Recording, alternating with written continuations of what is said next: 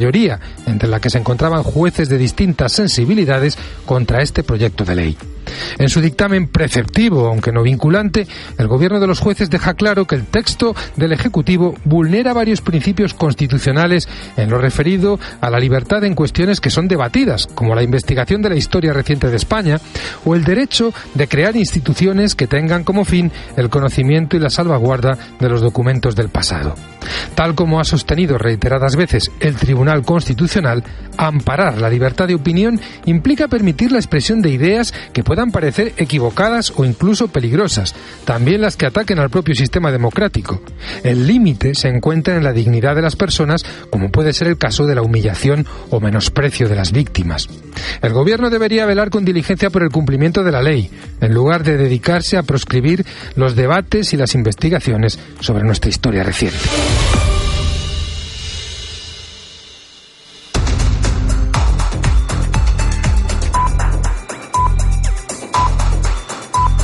Cope Utrera. 98.1 FM.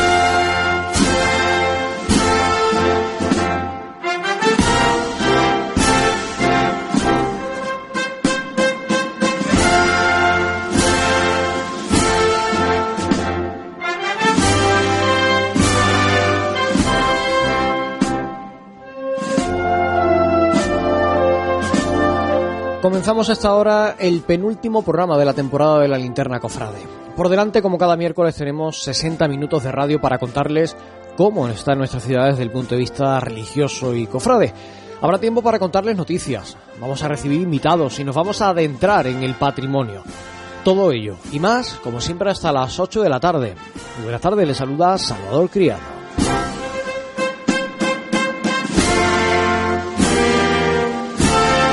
Y también como cada miércoles, Cristóbal García Caro, muy buenas tardes. Muy buenas tardes, querido Salvador. Me encuentro en la puerta del perdón de Santiago el Mayor. Estoy viendo cómo la custodia se asoma al dintel de la puerta y de ahí no va a pasar. Eso te iba a decir. Ojalá pudiéramos verla salir, que sería muy buena, muy buena señal.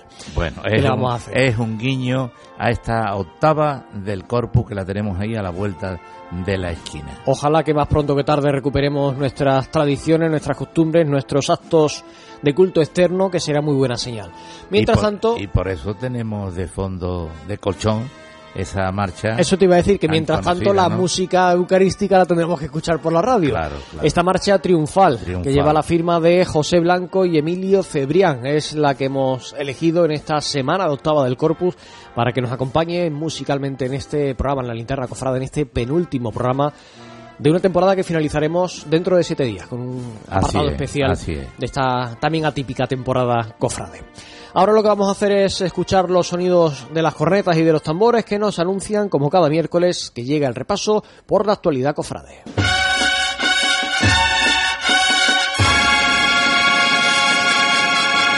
Y ese repaso, Cristóbal, por la actualidad cofrade y religiosa de nuestra ciudad nos lleva en primer lugar hasta el Santuario de Consolación, donde ya ha entrado en servicio el nuevo columbario situado en el recinto, en el templo que preside la patrona. Un largo proceso que ha llegado a su final y ya está, digamos, después de esa bendición por parte del administrador apostólico de la de Sevilla, de Juan José Asenjo, que fue el encargado de bendecirlo antes de recibir a esos primeros difuntos. La primera de las cuatro salas ya está preparada con un total de 624 loculis, que son los pequeños nichos que acogerán las urnas con la ceniza de los difuntos. Cada uno de ellos tiene espacio para dos urnas, por lo que actualmente hay espacio para 1.248. En cualquier caso, esa cifra incrementará, se incrementará hasta 1.944 loculis. En total, 3.888 difuntos. Ocurrirá conforme vaya siendo necesario hasta completar el espacio disponible.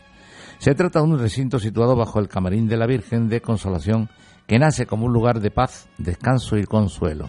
Así, en estos términos se expresó el rector del santuario Joaquín Reina, quien en un acto en el que también intervino Asenjo, a quien escuchamos. E invitar a todos ustedes a renovar nuestra fe en un artículo capital del credo apostólico. Creo en la resurrección de la carne y en la vida eterna. Se construye este columbario precisamente por eso, porque creemos en la resurrección de la carne y en la vida eterna. En esta tarde, queridos hermanos y hermanas, renovamos esta verdad del credo apostólico.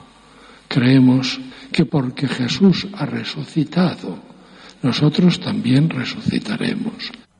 En este acto participó también el hermano mayor de la Hermandad de la Virgen de Consolación, Rafael Roja, mostrando su alegría por haber podido cumplir este anhelo. Las personas que quieran obtener más información y reservar el correspondiente loculi lo puede hacer los martes de 6 a 7 de la tarde. Para ello es necesario solicitar cita previamente a través del archivo de la parroquia de Santa María de la Mesa. Un apunte se ha actualizado precisamente en estas últimas horas, mm, de, 8 a 9 es el horario establecido a partir de ahora para esa solicitud de información y reserva. Y nos salimos, Cristóbal, de consolación porque debido al momento del año en el que nos encontramos, llegan las altas temperaturas, nuestro ritmo de vida cambia y también se adapta a, este, a estas circunstancias el horario del santuario de consolación. Tanto de la apertura como de las celebraciones religiosas.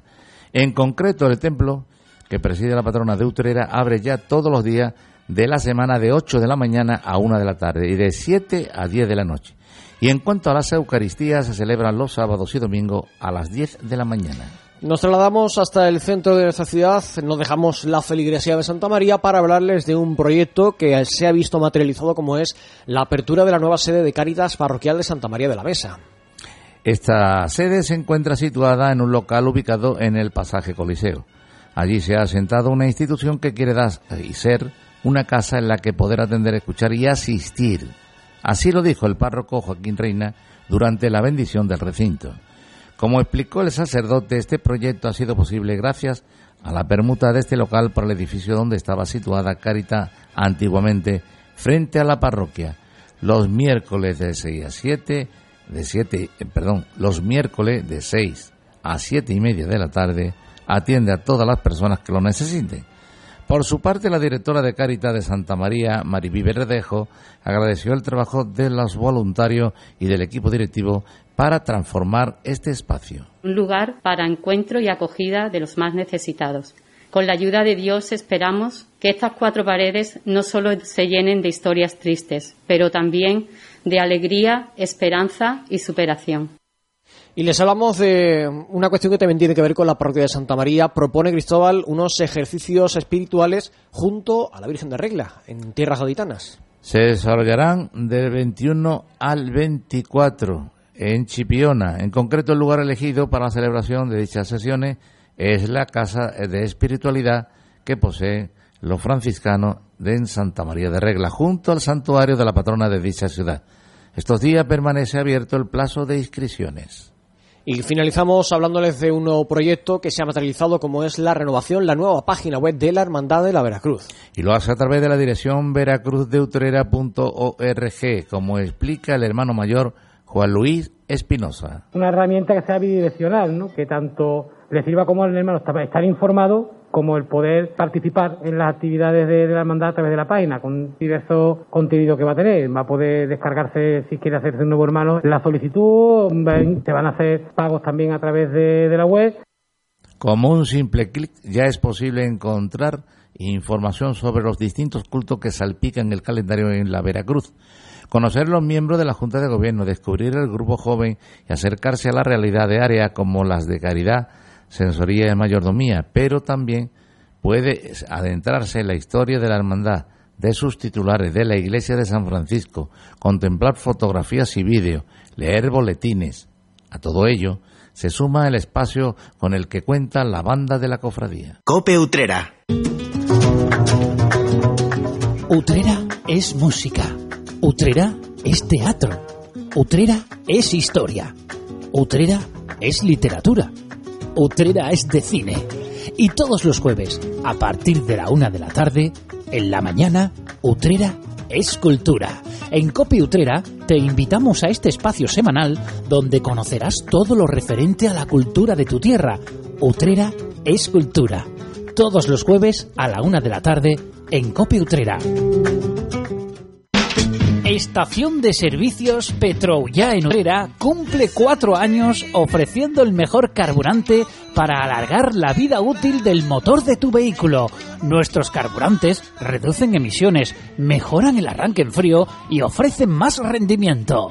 Petroullá cuenta con una tienda con todo tipo de accesorios para tu automóvil, bebidas frías y snacks. Estamos en la carretera Utrera-Sevilla, kilómetro 1 reposta en Petroullá con productos de máxima calidad. En Clínicas Dental 7 cumplimos 7 años cuidando tu sonrisa y queremos agradecérselo a los más de 6.500 pacientes que han depositado su confianza en nosotros. Clínicas Dental 7. No somos franquicia, somos de Utrera. Calle San Juan Bosco 25, esquina calle Molares. Teléfono 955 098491. Cope Utrera. 98.1 FM.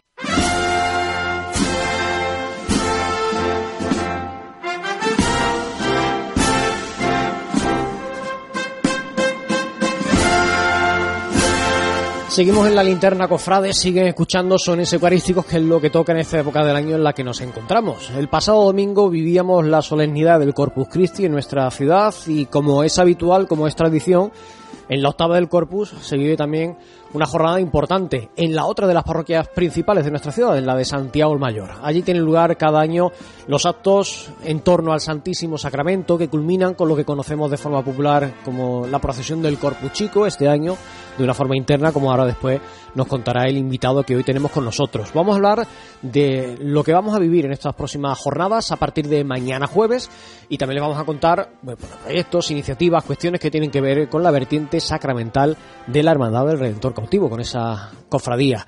Está con nosotros el promotor sacramental de la Hermandad del Redentor Cautivo, Antonio Marchena. Muy buenas tardes. Muy buenas tardes. Muchas gracias por estar con nosotros esta tarde de miércoles.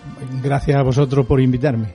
Y también agradezco que esté con nosotros nuestro querido Antonio Medina. Muy buenas tardes, Antonio. Eh, buenas tardes. Muchas gracias también a ti por acudir a la cita con esta casa. De nada. Y sobre todo en esta semana de tanto calor, agradezco que, estéis acudiendo y que estéis participando activamente de este espacio.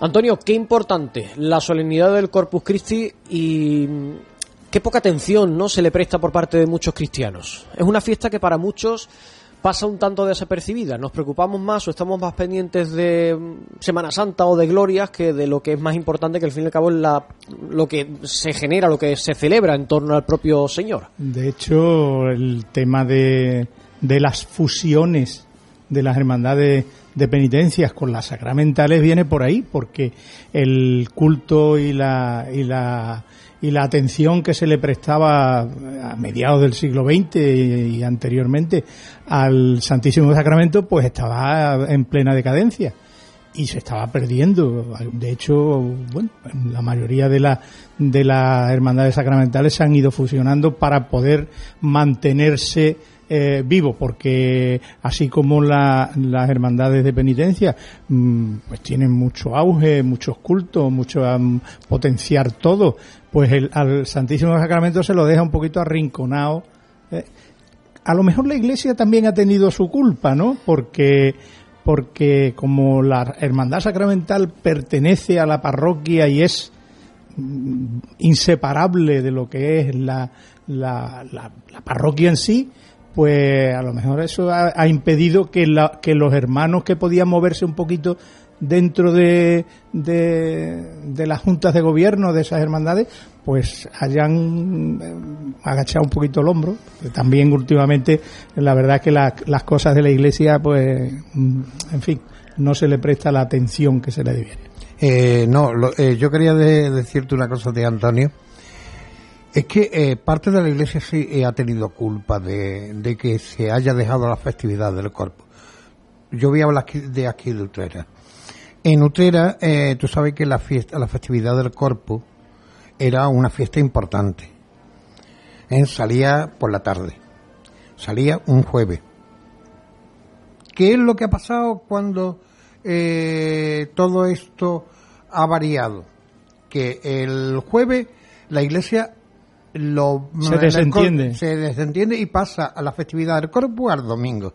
Ya la gente tiene tiene que pensar cuándo es el cuerpo, cuándo o no siempre ha sido en jueves. Tres jueves hay en el ah, año. Exactamente, ya solamente queda dos. Y no, el jueves, el jueves, el jueves santo nada, queda más. Queda uno, sí, verdad. el jueves santo, y porque no puede y porque no puede ser de otra manera. Y porque aquí el jueves santo se llama jueves santo. Aquí en Utrera, ¿qué es lo, lo que pasó? Eh, pasó?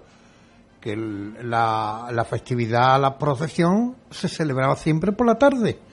El, el día de del Corpus Christi, la solemnidad del Corpus Christi. Eso en primer. Segundo, el itinerario ha, sido alrededor de la parroquia. Estamos hablando de la festividad del Día del Corpus. Porque eh, la parroquia de Santiago no ha tenido variación ninguna. Se, sale el domingo, el domingo de la octava del Corpus y, y sale por la tarde. Entonces, por eso eh, eh, tiene la presencia de mucha más gente pero el día de la festividad de la solemnidad del Corpus no va nadie. Pero Antonio, yo quizás sea por aquello que decía antes Antonio Marchena de la fusión con una de penitencia, que al final eso hace que el movimiento de gente sea mayor, porque cuando en Santa María, cuando la procesión general del Corpus se cambia de por la tarde por la mañana, evidentemente no se hace para que vaya todavía menos gente, se hace precisamente para buscar, mm, oye, pues vamos a intentar a ver si por la mañana, que hace menos calor, la gente participa un poco más activamente. En absoluto. O sea, yo, yo lo he discutido siempre aquí delante de estos micrófonos. Lo he dicho. Eh, es un fallo eh, aquí en Utrera que salga el corpus por la mañana, el día del corpus, que no va nadie.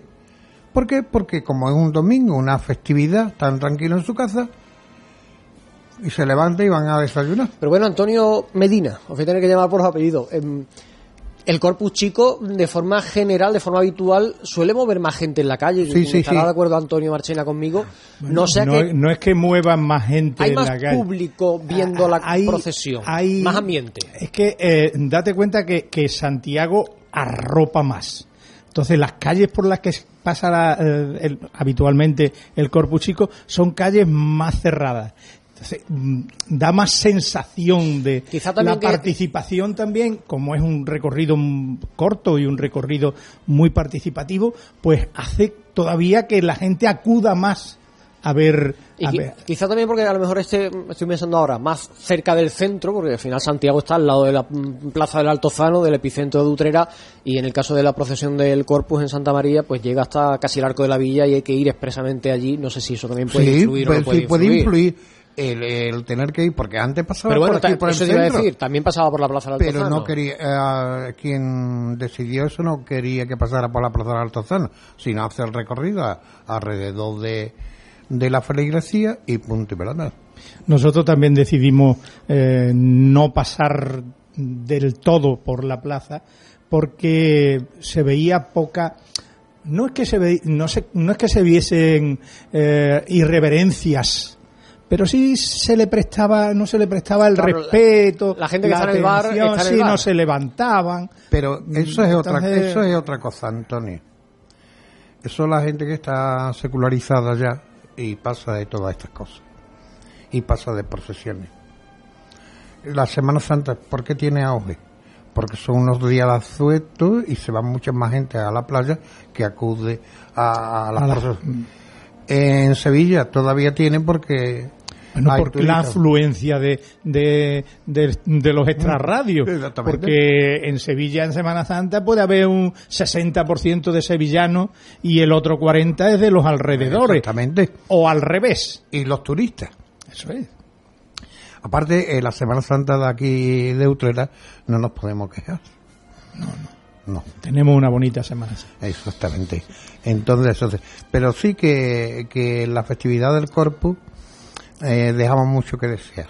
Excepto el domingo, porque el domingo se ha conservado la tradición. Casi el mismo recorrido, eh, casi a la misma hora. Mm. Sí, sí, vamos, eso, eso incluso ha habido alguna propuesta de algún año de salir por la mañana y no. Sí, en tiempo, mira, en tiempo de Don Francisco.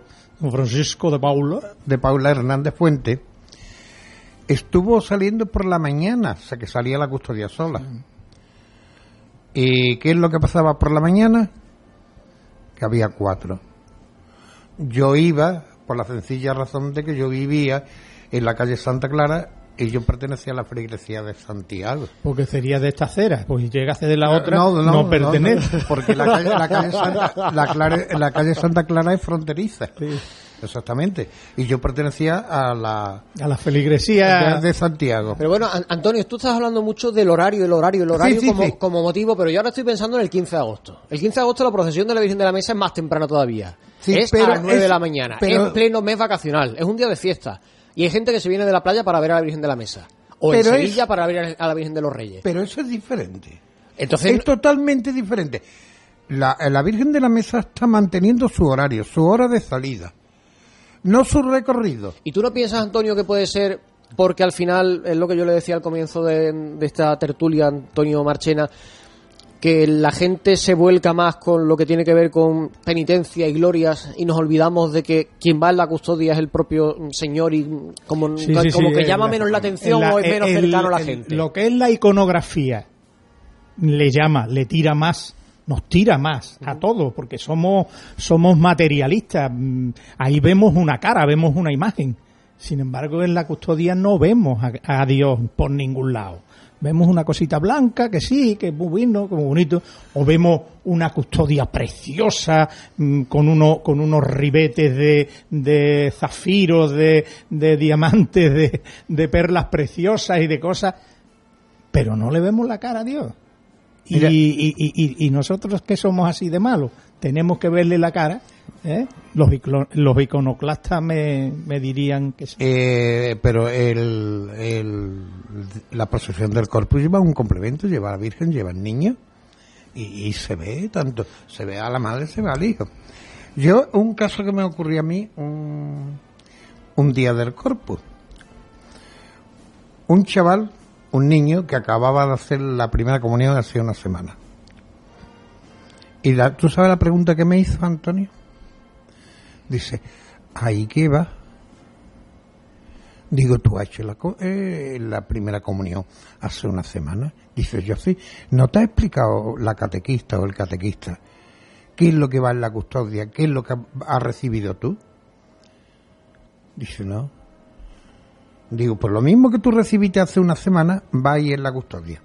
Eso blanco que tú ves ahí es la hostia que tú la recibiste.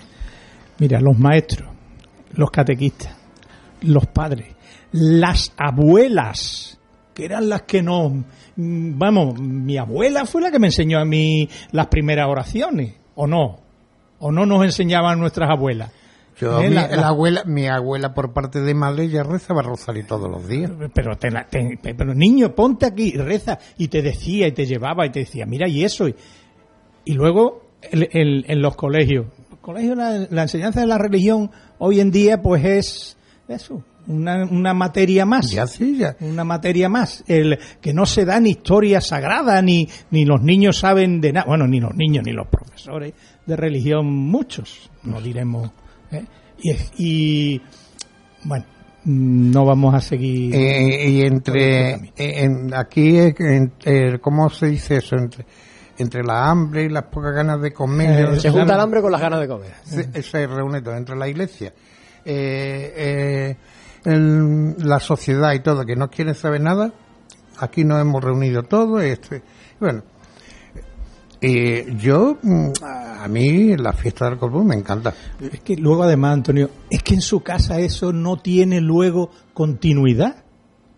No tiene continuidad. O sea, tú al niño le explicas en la catequesis, mira, hijo, esto es eh, la representación, Dios hecho hombre, se queda aquí con nosotros y, y, y, y, tú puedes participar de esa... Eso, eso ya es difícil para el chiquillo de 7, 8 años entenderlo.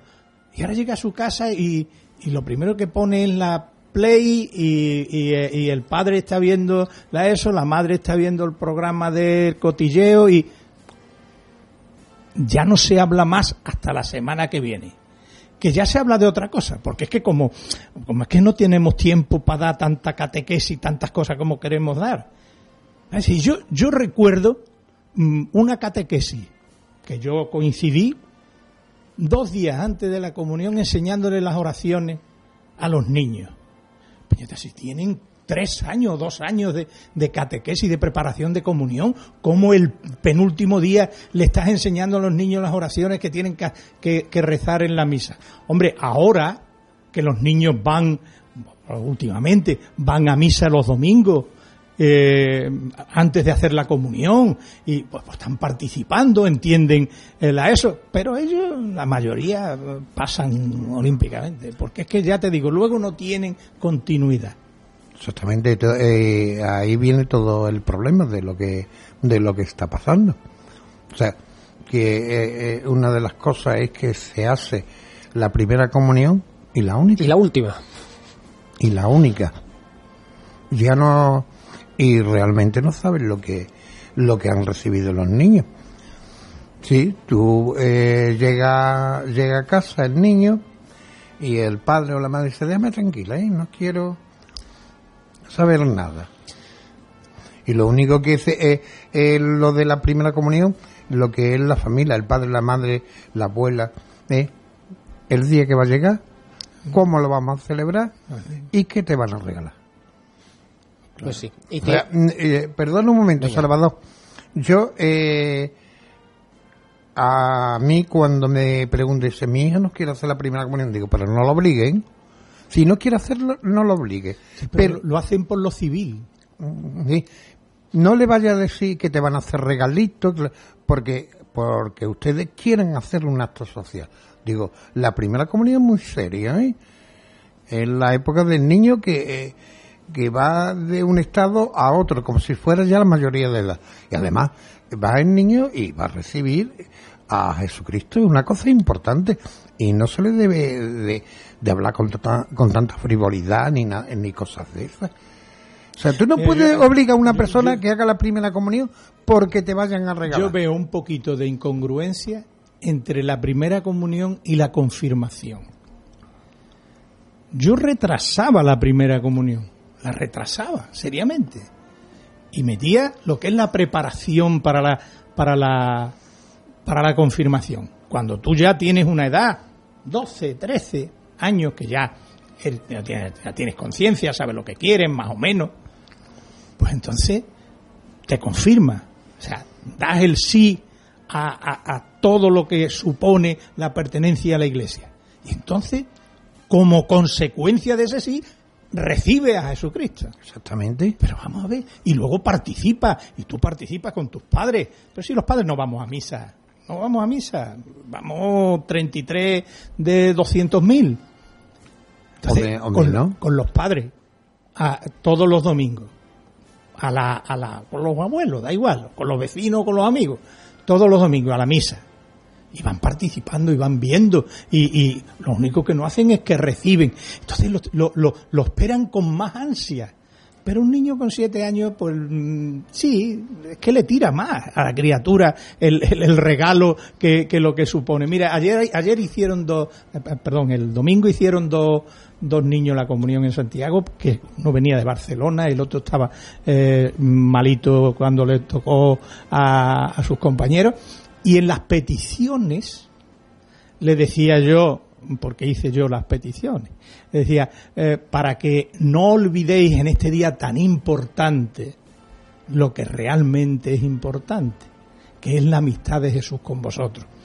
Aunque también os acordéis de los regalos, pero así de claro. o sea, que los regalos, que muy bien, que, que los disfrutéis, pero lo importante es lo otro y nos estamos despistando, nos estamos metiendo. Pero estamos hablando al fin y al cabo de, lo que es, de lo que estamos viviendo, de lo que significa la solemnidad del corpus, de lo que representa y, y de Cristo Eucaristía, entre otras cosas. Y de todo esto que hemos hablado, vienen las consecuencias. Evidentemente.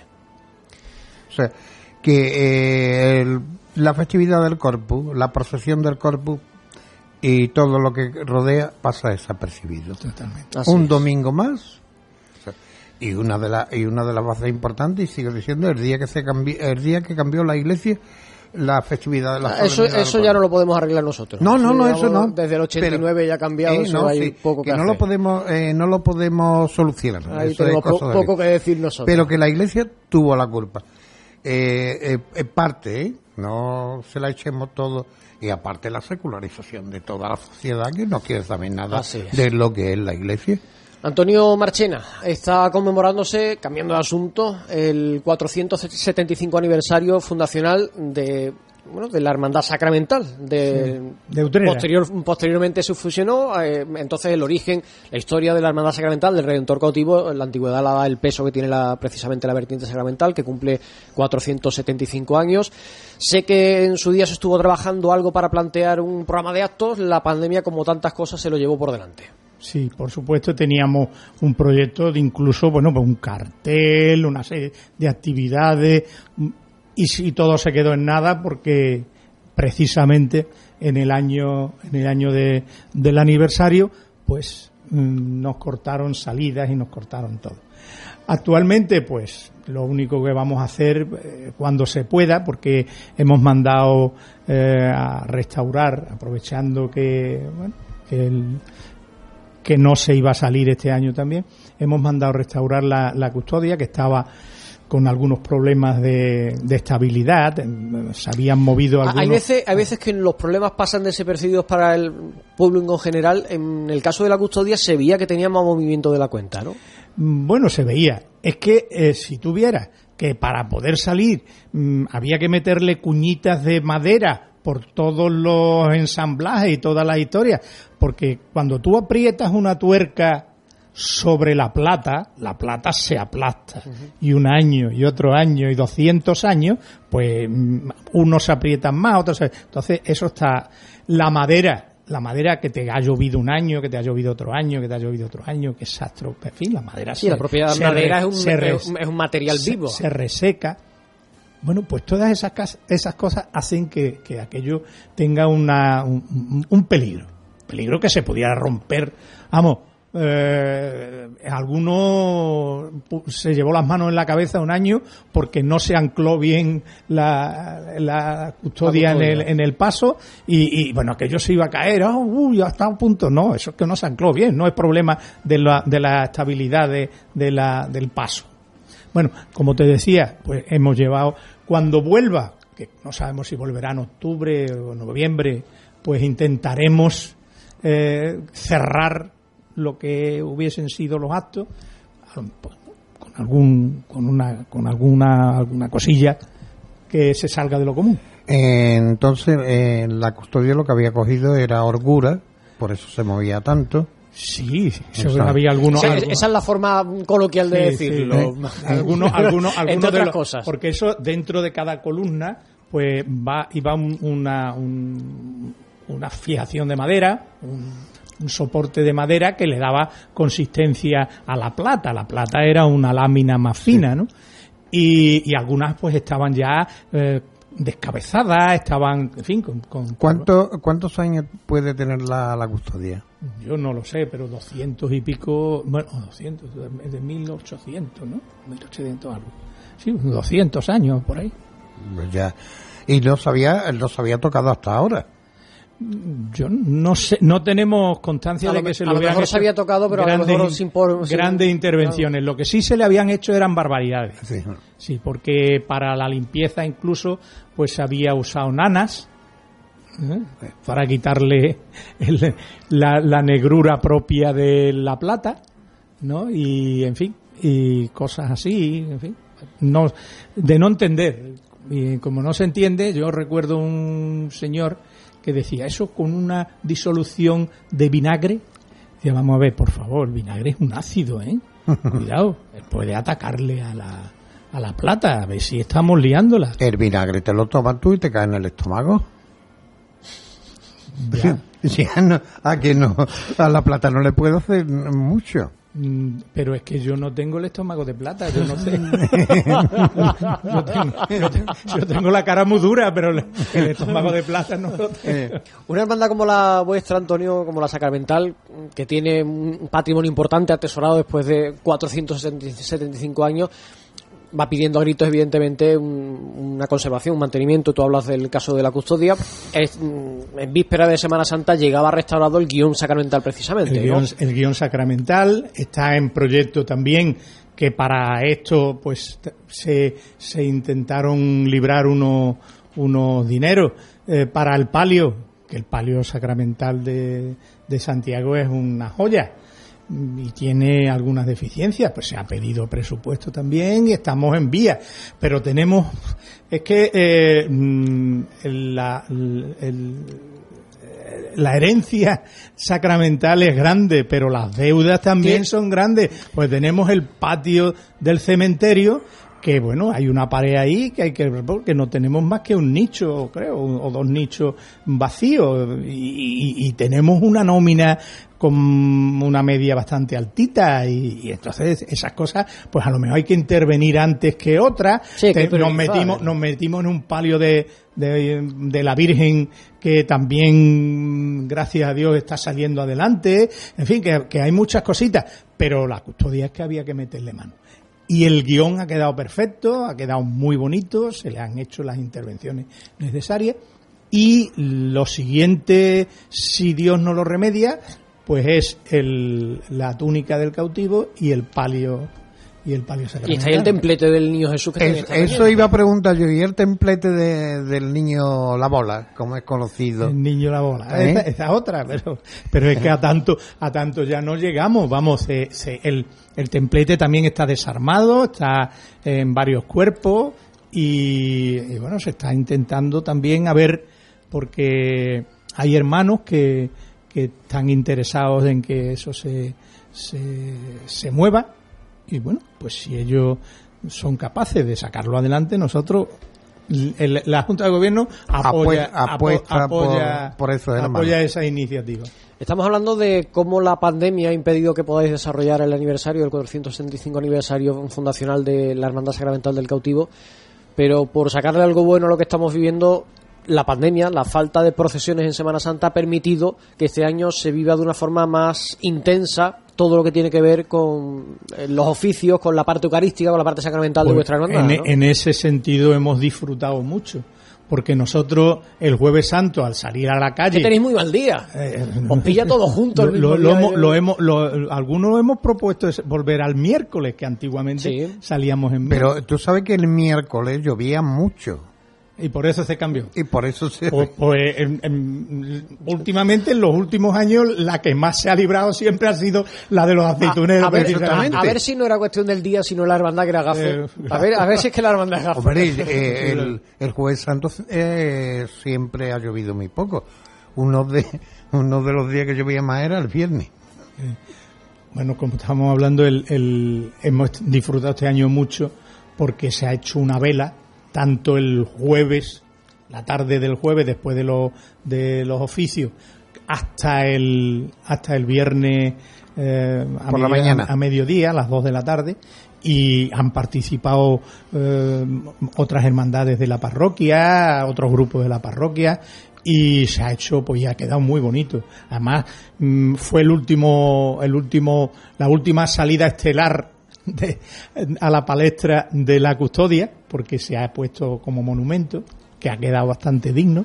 Además, como no había procesiones, se claro, podían montar altares más amplios, más grandes. Ocurría en Santa María, en vuestro caso, se ha podido hacer este año unos altares mucho más especiales que otros años por el espacio, por cuestiones espaciales no, no hay posibilidad. Bueno, en Santiago casi siempre se ha usado la custodia para monumentos. Mm, de un tiempo a esta parte no. No, pero con, con, con Gamito sí se usaba. tanto se usaba con don Manuel Mateo Gamito, el templete de, del niño la bola, y la custodia también se usaba. Eh, y la custodia casi siempre en el, eh, en el monumento que ponían el Jueves Santo en Santiago era de escándalo y la custodia era la que presidía y tenía allí al Santísimo. Una cosa que se perdió. Se, perdió y se perdió. Como tantas cosas. Pasamos de lo que se vivía en Semana Santa, Antonio, a lo que se vive a partir de mañana jueves, que empiezan los cultos en honor al Santísimo Sacramento. Cuéntanos un poco cómo queda el calendario de, actos. Pues mira, eh, tendremos un triduo eucarístico previo a, a la festividad del domingo de octava del Corpus, Corpus Chico, Habrá, como es lógico, una exposición del Santísimo a las siete y media de la tarde, con rezo del rosario, ejercicio de un triduo eucarístico y la, y la Eucaristía propia del día y de la hora, a las 8 de la tarde. La presidirá nuestro, nuestro director espiritual y párroco de Santiago, otros años perdón, otros años no, el año pasado lo, también participó Plácido en, en, estos cultos, pero este año está todavía en, en, Roma y no sabemos si vendrá para esta fecha o vendrá más tarde o no, no sabemos cuándo vendrá. Las puertas de su casa siempre están abiertas. Hombre, bueno, él, él, él, en Santiago, bueno, él, él es de la hermandad de los gitanos y, y desde chiquitito mm, ha estado allí viviendo. Se ha criado viviendo Santiago, ¿no? Luego se fue con, con don Joaquín a, a, San, José. y ya cuando se entró en el seminario y se vino y se ordenó y todas esas cosas, pues sus múltiples eh, tareas pues lo derivaron a otro sitio. A la vuelta, pues a quién le hace más falta en ese momento a Santiago y además le tira y eso, pues pediría o se lo, se lo propondrían, no sé. Y lo cierto es que ha estado con nosotros. Bueno, lo que te comentaba, que yo me desvío más que, que el río de la Plata. Eso mañana jueves, el viernes y el sábado. la misa a las siete y, media y, luego Rosario y, tal. Posición del Santísimo. Y el domingo, el domingo vamos a tener dos funciones. ¿Por qué dos funciones? Porque como tenemos problemas de aforo, que nos limitan el aforo, eh, para, diversificar el número de personas que puedan asistir, pues se van a hacer dos funciones. Una a las 11 de la mañana, coincidiendo con las misas mm, propias del domingo. Una a las 11 de la mañana y otra a las 8 de la tarde. Habrá pues la solemnidad del corpus con sus lecturas, sus municiones, sus participaciones, todo lo que es, sus cantos, sus historias, en fin y después hay una procesión claustral. No se puede hacer procesión por fuera, pero sí nos vamos a permitir a salir de la parroquia. El año pasado. Pero no de la parroquia, sino de, de lo que es la, la, la iglesia en sí, ¿no? Dentro de. el territorio parroquial. Claro, sí, el, porche, de lo que es el porche. lo que es el porche, saldremos por la puerta de, del sol y entraremos por la puerta del perdón y una vez que esté en el altar mayor, pues se hará la bendición con el Santísimo. También habrá procesión en las dos. También por la tarde también habrá procesión. Eh, no sabemos si, vamos, yo creo que sí, que se sacará, eh, el palio irá detrás y se sacará eh, por también por motivo de distancia. ¿no? Se sacará en el pasito que sacó el año pasado, en, el, paso que se saca el niño de la Virgen del Socorro en Navidad, en fin, que es un pasito más eh, cortito más que para que lo lleven eh, y entonces pues saldrá, vamos, ya digo, eso es... Eh, el, año, el año pasado ya se hizo lo de la salida de de la custodia o el ostensorio con, con la pero pero también se critica porque como aquí se critica pero todo por qué porque sí porque como una procesión y un pasito y, lo, y estábamos, estábamos juntos los que llevaban el pasito estábamos juntos. Ya ves tú lo que supone además salir por una puerta y entrar por la otra que está, no, pisa ni el laboquín de la calle. No. Pero bueno. No, Antonio Medina, nos, vamos, dime lo último. ya, no, eh, es que en Santiago tiene su balaustrada y entonces la eso es, eso es terreno parroquial. Que, que, delimita. Exactamente. ¿Eh? Entonces, una cosa es Gracias a, don Enrique de la Cuadra. Gracias. Bueno, pues nos marchamos. Antonio Marchena, promotor sacramental de la Hermandad Sacramental del Redentor Cautivo. Muchas gracias por estar con nosotros gracias y que vaya todo muy bien, que sea muy productivo estos próximos días. Por hacerme partícipe de, de este momentito. Y gracias también a ti, Antonio Medina, por estar con nosotros. De nada. A ustedes, eh, como siempre les digo, no se marchen, que volvemos enseguida. Vamos a seguir profundizando un poco más en el patrimonio de esta hermandad, en la historia de esta hermandad, gracias a Antonio Cabrera Carro, con nuestro compañero Cristóbal García Caro. Cope Utrera. Desde 1936, en la placita de la Constitución se encuentra Cordero, confitería de gran tradición, pastelería artesanal, con mostachones, lenguas y pastelería de gran variedad, su lingote de crema, merengue, danesas de chocolate y de yema tostada, sus mostachones relleno y mostachonazo. Mmm, ¿cómo están? Visita su Facebook Confitería Cordero, su labor, endulzar nuestras vidas.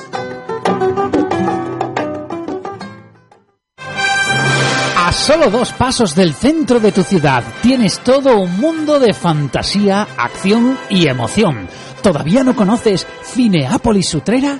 Ven al Centro Comercial Los Molinos y disfruta de los últimos estrenos de la cartelera con el mejor sonido y la más moderna tecnología distribuida en ocho espectaculares salas. La ruta del cine está en Utrera, en Cineápolis Utrera. Consulta películas y horarios en cineápolis.es o en el perfil de Facebook de Cineápolis Utrera. Ven al cine, te lo mereces.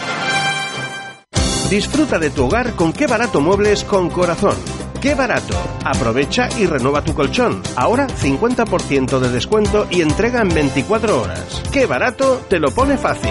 Compra en tienda, en la web www.que-mediobarato.es y también llamando al teléfono 95 583 5091.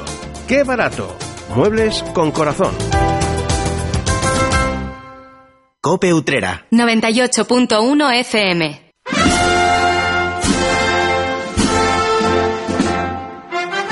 Y en la linterna cofrade seguimos y ahora de la mano de Antonio Cabrera Carro y con Cristóbal García Caro nos adentramos y buceamos por la historia de nuestro patrimonio.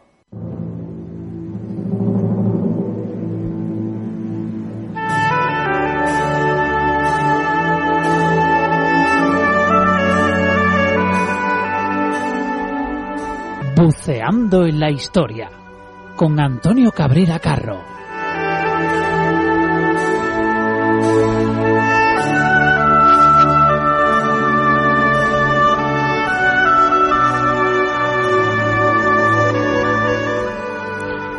Pasó Pentecostés y comenzó el tiempo ordinario. Y llegó el día de la Santísima Trinidad. Y siguió el tiempo ordinario. Y llegó el pasado domingo, el domingo del cuerpo y de la sangre de Cristo, denominado Corpus Christi. Y siguió el tiempo ordinario. Y el tiempo ordinario significa que no tenemos procesiones en la calle y que es un tiempo normal y anodino. No obstante, desde este, este espacio buceando la historia, querido Antonio, muy buenas tardes.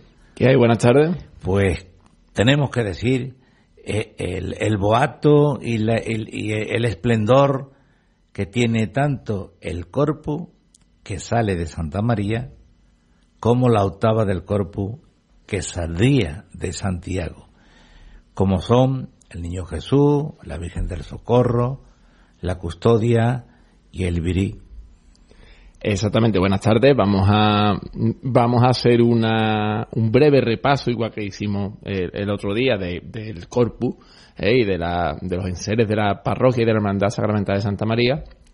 Pues hoy vamos a hacer lo mismo sobre la procesión eucarística que tendría que salir de Santiago, organizado por la Sacramental y la parroquia, ¿no? Entonces, bueno, eso, vamos a la Virgen del Socorro, otro niño Jesús Eucarístico que tenemos, la custodia de plata, que también tiene Santiago Custodia de Plata, y el viril. ¿Empezamos por la custodia de plata o empezamos por la Virgen? Por, por donde tú quieras, empezamos. Pues empezamos por la custodia. Eso es bueno. la custodia de plata que está en proceso de restauración. Y bueno, es una obra de Manuel Palomino y que fue terminada, cincelada, eh, por su hijo, eh, por Manuel Palomino también se llamaba, en 1853. Eh, es una custodia que, bueno, mm, la custodia nada más daría para tres programas, pero como tenemos aquí poco tiempo, pues vamos a, resumirla. Resulta que en 1800, a mediados del siglo XIX, ¿no?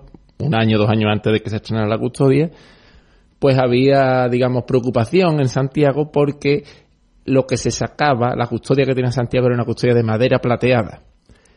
Y eso pues era motivo de burla, de chanza por parte de parte de por parte de la feligresía de seguramente de Santa María, ¿no? Ya sabemos el pique que había, la rivalidad insana muchas veces entre Santa María y Santiago y bueno, pues decidieron entre ellos eh, eh, decidieron que tenían que cambiar y que hacer una custodia más, más decente, una custodia de plata.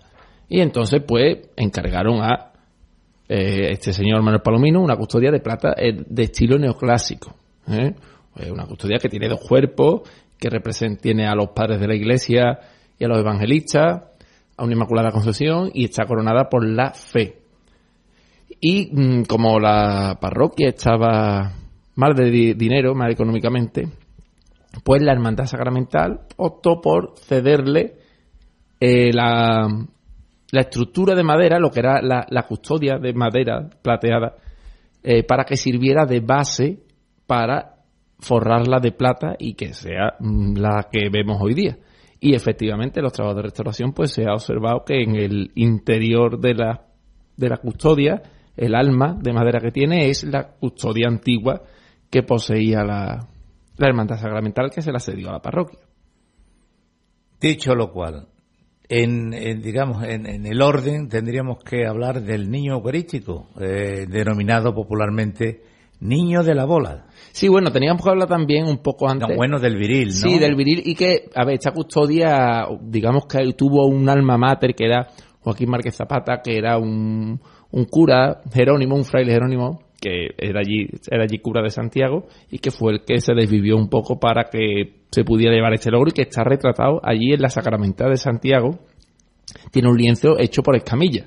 Está allí al entrar a la derecha, por si alguien tiene curiosidad en las visitas, que lo vea.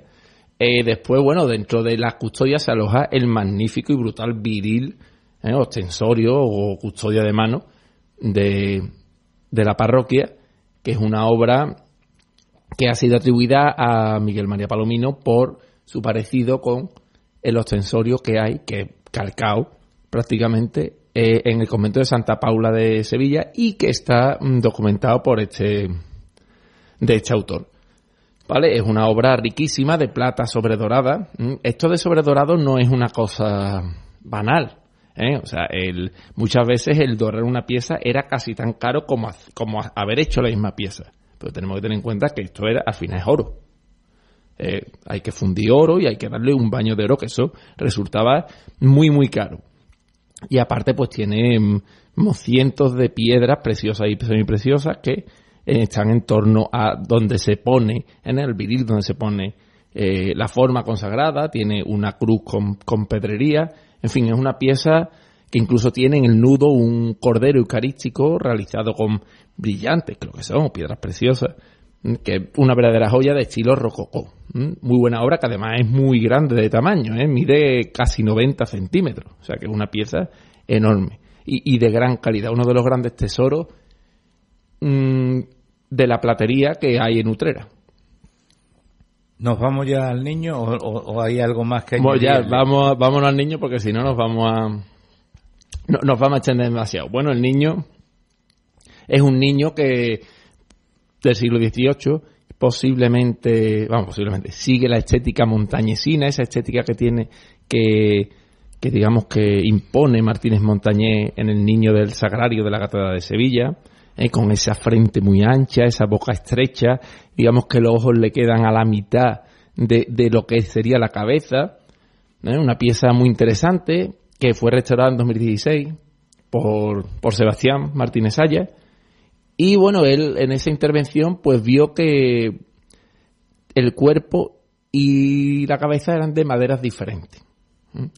Él atribuye esto a que son, digamos, de, manos diferentes, dos personas diferentes que lo hicieron y que, bueno, después lo unieron. O a lo mejor eran dos personas que trabajaban en el mismo taller. Tenemos que tener en cuenta que los obradores, ¿eh? los, talleres, eh, tenían una actividad industrial sea, era algo industrializado en la medida de la industria del tiempo. Entonces, eso de que hicieran cuerpos casi en serie y cabezas casi en serie no es una cosa ni muchísimo menos extraña que ya se venía dando desde época de los romanos, ¿eh? con ese el mismo cuerpo y cambiaban, hacían retratos de las cabezas de las cabezas de emperador y los iban enviando al imperio. O sea, que, que, que es algo que el sacado de punto es algo que es muy común. Entonces puede ser que, digamos, que se hiciera en el mismo taller, y, y se usara el, para el cuerpo una madera y para la cabeza otro, o que, no sé, o sea... ¿Esos niños eran de vestir o, o, se le ha añadido el vestido posteriormente? Son los dos, son los, los o sea, en los dos casos... O sea, en los dos casos se le se pueden usar. Eso es muy propio del Renacimiento también, ¿eh? el hecho de hacer una, una imagen que a la vez sea de vestir y a la vez no sea de vestir. Eh, tenemos que tener en cuenta que que al final Montañés es casi tardomanierista. ¿verdad? o sea, tiene un manierismo, está dentro del renacimiento todavía, y ese neoplatonismo de la belleza del cuerpo humano como tal, pues eso se ve en su obra y es el modelo que impone. O sea, esto de, de, del niño desnudo mostrando la belleza del cuerpo, de un cuerpo infantil, pues es, es lógico que se, que se usara. Hagamos un punto y aparte hoy seguido, nos gustaría que nos hablara del paso del niño Jesús, que algunos creían que era la antigua custodia. Sí, eh, la verdad que tiene la forma, ¿verdad? Y tiene hasta el cordero puesto allí. Es una obra interesante, yo desconozco su autor, no he, encontrado eh, tampoco ninguna referencia a él, no sé si en la Hermandad Sacramental, en el archivo habrá alguna referencia, esto, a ver, me suena que es de época de, que fue hermano mayor de la Sacramental, cuando fue hermano mayor de la Sacramental, Enrique de la Cuadra, alrededor de 1890 o por ahí. Y este hombre, pues bueno, muchas cosas las compraba él, y entonces de eso no hay datos ni nada. ¿Y por qué de esta época? Porque, bueno, en esta época es cuando... Es un neogótico, parece, ¿no? Exacto, el estilo neogótico, el estilo neogótico es el, el más importante que hay en Santiago después del gótico. ¿eh? En Santiago está el gótico, luego, bueno, pues se hacen reformas, pues meten capillas barrocas y tal, incluso la cabecera que era renacentista, pero hay un momento en que en el siglo XIX, esa burguesía potente, ¿no? que hay en Utrera, capitaneada por Cuadras, los Cuadras estaban aquí, los Gutiérrez estaban en Santa María, eran las, digamos, las dos grandes familias enfrentadas de los conservadores y los liberales. Competencia. Exacto, entonces, bueno, pues eh, ellos optan por el neogótico, ¿eh? por estos estilos, los revivals que se llaman, porque el neogótico es muy...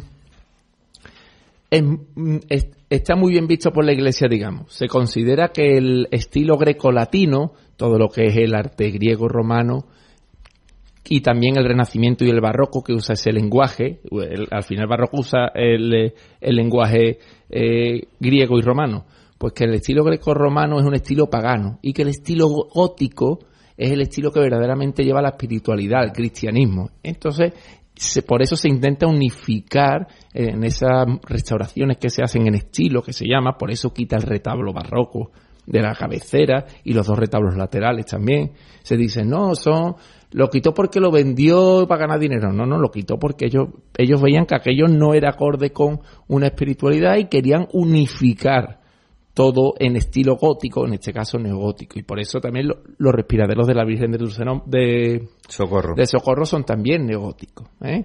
Es mm, el estilo que se impone para la espiritualidad, la religiosidad del momento. Y la Virgen del Socorro, que también hay que hablar bastante. La Virgen del Socorro también daría... Y, un, y bueno, y un, una jugar interesante, una joya muy interesante. Un, un interesante, perdido en parte, para la custodia. ¿eh? Algunas piezas del tesoro de la Virgen del Socorro se fundieron para hacer la custodia de plata que tenemos hoy día. Y bueno, es una imagen del 18, se atribuye a Cristóbal Ramos. Eh, también se habla de patrones. ¿eh? Este, eh, Juan Bautista Patrón está mucho por aquí, en esta zona de Utrera, y parece que participa mucho en Santiago. Y también se dice que puede ser de él. Sí es cierto que, bueno, eh, antiguamente, o sea, ya había una Virgen del Socorro, antes de patrones.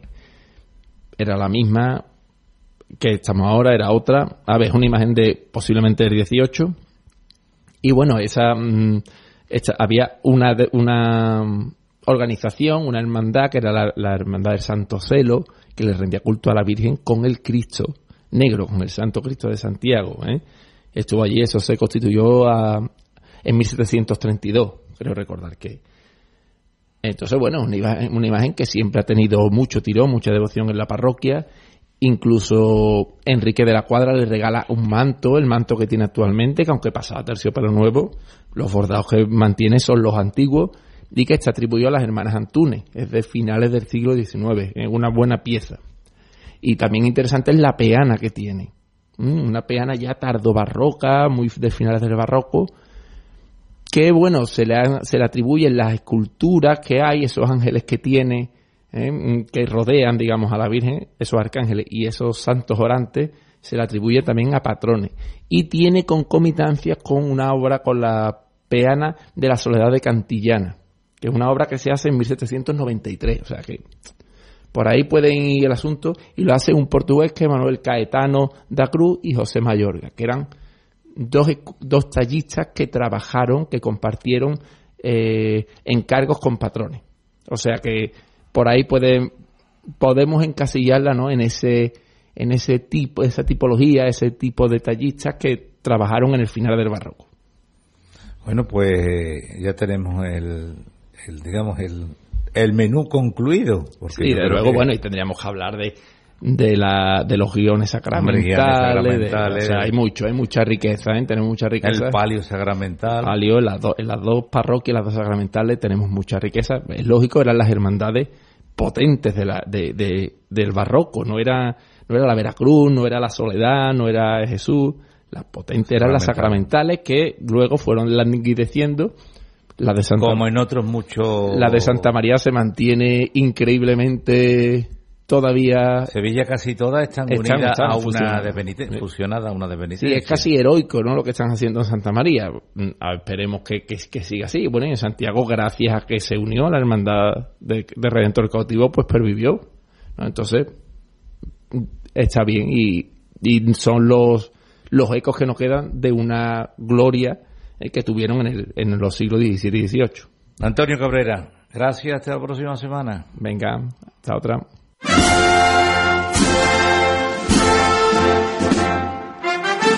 Hasta aquí el programa de hoy de la linterna Cofrade. Nos marchamos recordándoles que vamos a volver el próximo miércoles para cerrar esta temporada con el último programa de, como digo, la linterna Cofrade. Hasta entonces, un saludo y muy buenas tardes.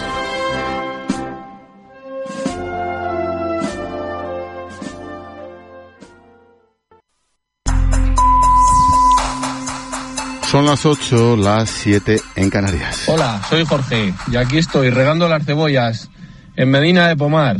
Esta es una buena hora para escuchar la radio. ¿Qué digo buena? La mejor hora para escuchar la radio, aquí en la linterna, con Ángel Expósito. Con Expósito, la última hora en la linterna. Cope, estar informado.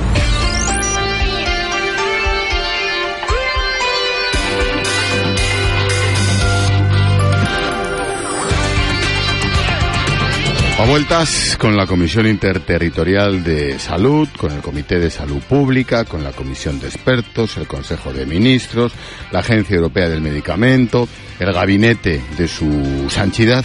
A vueltas con el Tribunal Superior de Justicia, la Audiencia Nacional, el Supremo, la ministra, la otra ministra, el consejero, la otra consejera, la nueva rectificación de no sé qué comité, de no sé qué comisión sobre el disparate nacional contra el COVID. Bueno, y todo eso y mucho más, claro, para gestionar y descongestionar la pandemia del coronavirus y sus consecuencias. Y espérate a los fondos y a la gestión y cogobernanza de esos fondos entre gobierno, autonomías, ayuntamientos, cabildos, diputaciones, consejerías, departamentos, concejalías, direcciones generales. Bueno, entre medias, entre los dedos de este carajal se nos escapan noticias de esas que merecerían detalle en cualquier otro momento. Así que voy a por algunas de ellas que seguramente pasarán como que tal. Mira, uno.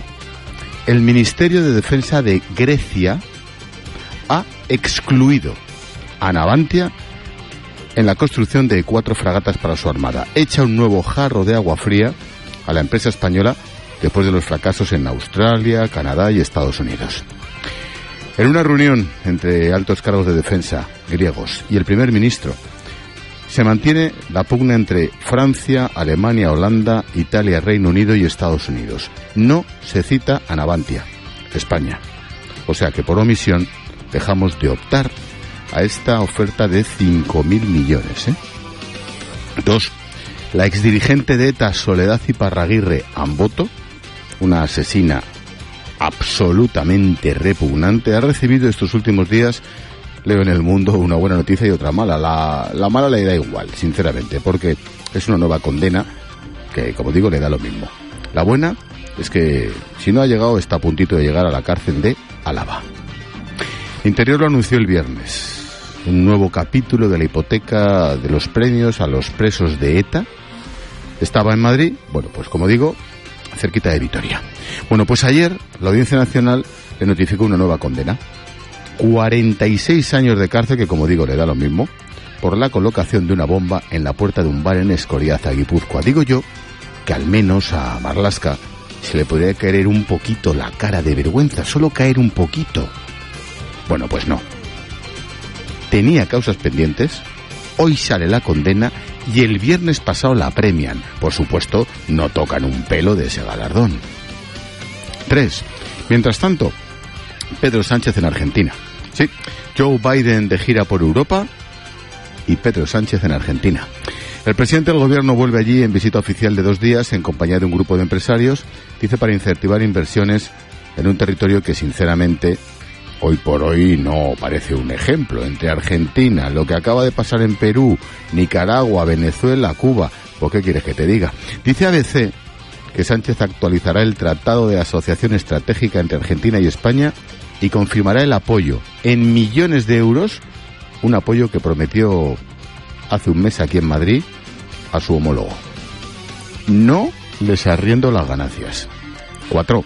Podemos trabaja en la fórmula para poner en marcha en España una empresa pública que compita con el oligopolio actual en la energía y ayude a reducir la factura de luz. Lo ha anunciado Pablo Echenique. ¿Quién si no? Echenique ha dicho que en semanas o meses tendrán listo el proyecto de ley y será una empresa porque hace falta para que haya competencia real en el mercado. Competencia real, dicho desde Podemos, ¿eh? Y dejo para otro día el sainete en el Ayuntamiento de Granada entre Ciudadanos y el PP, las primarias del PSOE en Andalucía, qué nivel, qué espectáculo, como diría Romanones, joder, qué tropa. Y cinco, mi postdata. Me detengo un momento en las maniobras militares que ya están en marcha entre Marruecos y Estados Unidos. African Lion 2021 se llaman se desarrollan en Túnez, Marruecos y Senegal. España, por supuesto, ni siquiera figura como invitada.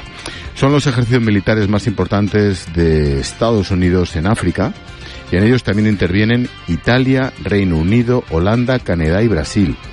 Nosotros ni asomamos.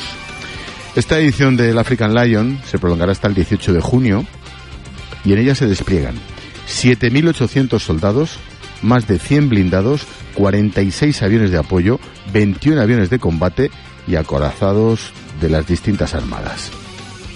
Todo coordinado por el Comando de África de Estados Unidos, AFRICOM, que pretende analizar, ojo con esto, ¿eh? Estados Unidos pretende analizar las posibilidades que le ofrece Marruecos como base estratégica en África y si sus aeropuertos podrían ser utilizados como pistas de aterrizaje para un transbordador espacial. Expósito. La linterna. Y Pedro Sánchez en Argentina. Repasamos con Mamen Vizcaíno las noticias de este miércoles 9 de julio. Hola, Mamen, 9 de junio, con N. Eso estaba pensando, digo, 9 de julio, pues sí que corre el calendario, ¿no? Ya te digo. bueno, estamos a 9 de julio, efectivamente. Sanidad ha notificado hoy casi 4.500 nuevos contagios y 23 muertos más por coronavirus. La incidencia vuelve a bajar hasta los 111 casos por 11.000 habitantes, por 100.000 habitantes. El gobierno y comunidades han acordado que no haya medidas obligatorias ni para el ocio nocturno ni para la hostelería. Otra rectificación serán recomendaciones que cada región podrá modular según sus datos. El ejército vacunará con Pfizer a la selección española de fútbol. Aunque reciban la primera dosis antes del inicio de la Eurocopa, o sea, ya. La segunda se la tendrán que administrar en plena competición, si es que para octavos seguimos, ojalá. Sanidad justifica su decisión en que si no están vacunados podrían ser expulsados. Canarias y Baleares en la lista de destinos seguros de Países Bajos. Las islas han sido incluidas junto a otros países europeos como Alemania o Italia. El embajador británico en España, Hugh Elliott, ha explicado en una entrevista a Europa Press que dentro de tres semanas la situación de Canarias y Baleares podría estudiarse por separado respecto al resto de España. El Ministerio de Trabajo sufre un ciberataque tres meses después del que paralizó al SEPE. Técnicos del Centro Criptográfico Nacional están evaluando los daños y el alcance de este ciberataque. El problema no ha interrumpido la gestión de las prestaciones, se pueden hacer gestiones sobre pensiones y el ingreso mínimo vital, pero se han cerrado las conexiones con el SEPE. Jordi Cussard recurre su condena ante el Tribunal Europeo de Derechos Humanos. A ver qué hace la abogacía del Estado ahora cuando le pregunten, a ver qué hace España. Total, les va a indultar. ¿Cómo justificas la condena? Papelón, ¿eh? Es el primero de los líderes del proceso que lo hace, aunque mañana podría seguir sus pasos el exconsellé Jordi Turul. Yo soy uno de ellos y ya están tardando. Tres de los doce condenados ya han cumplido la totalidad de sus penas, Perichel Borrás, Carlos Mundo y Santi Vila, que fueron sentenciados a 20 meses de inhabilitación. La Unión Europea amenaza a Reino Unido con imponer aranceles si sigue incumpliendo el acuerdo del Brexit.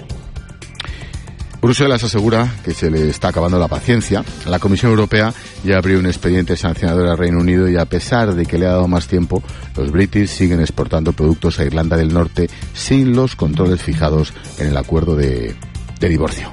Emmanuel Carrer, Premio Princesa de Asturias de las Letras 2021. Según el jurado, el escritor y periodista francés ha construido a través de su obra un nuevo espacio en el que se borran las fronteras entre realidad y ficción. A lo largo de su vida ha desarrollado una carrera paralela como cineasta, adaptando algunos de sus relatos. El Papa Francisco nombra a Monseñor José Rico Pavés obispo de Jerez de la Frontera.